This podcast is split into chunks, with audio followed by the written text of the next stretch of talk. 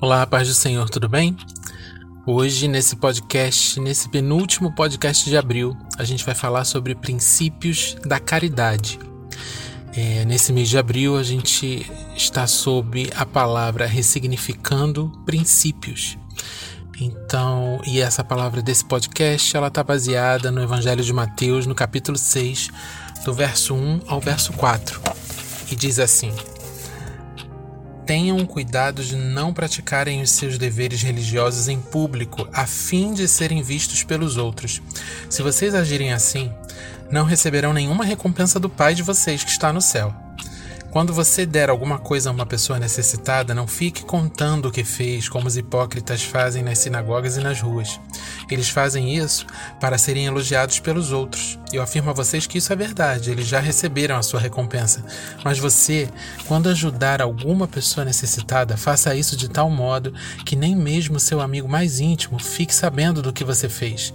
Isso deve ficar em segredo, e o seu pai, que vê o que você faz em segredo, lhe dará recompensa. É o seu pai que lhe dará recompensa. A recompensa vem da mão de Deus. Melhor, existem recompensas temporais dessa terra. E o próprio Jesus cita aqui nessa, nessa palavra que faz parte do Sermão do Monte que aqueles que fazem para aparecer, os hipócritas que fazem na frente de todos, eles recebem os aplausos, elogios e, esse já, e essa já é a recompensa deles.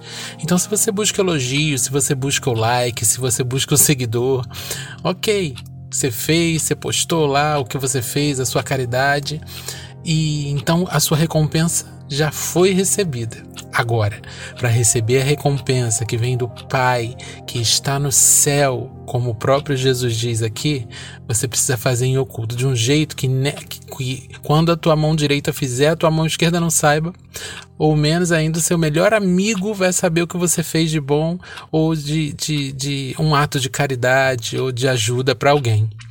Então a gente precisa ressignificar os princípios, sabe? A gente vive na era da da comunicação via redes sociais, onde parece que a gente é o que a gente posta. E existem coisas, princípios espirituais que o próprio Cristo ensinou. Não foram homens que ensinaram, não foram outras pessoas, não foi o apóstolo Paulo, não foi o, o, o apóstolo Pedro, não foi o apóstolo Tiago, foi o próprio Cristo que disse isso, que falou a respeito desse princípio da caridade. Fazer em oculto, fazer para Deus ver, fazer porque ama e não para aparecer e não em busca de like. Espero que essa palavra faça sentido para você e que ela entre no teu espírito para ficar. Deus te abençoe.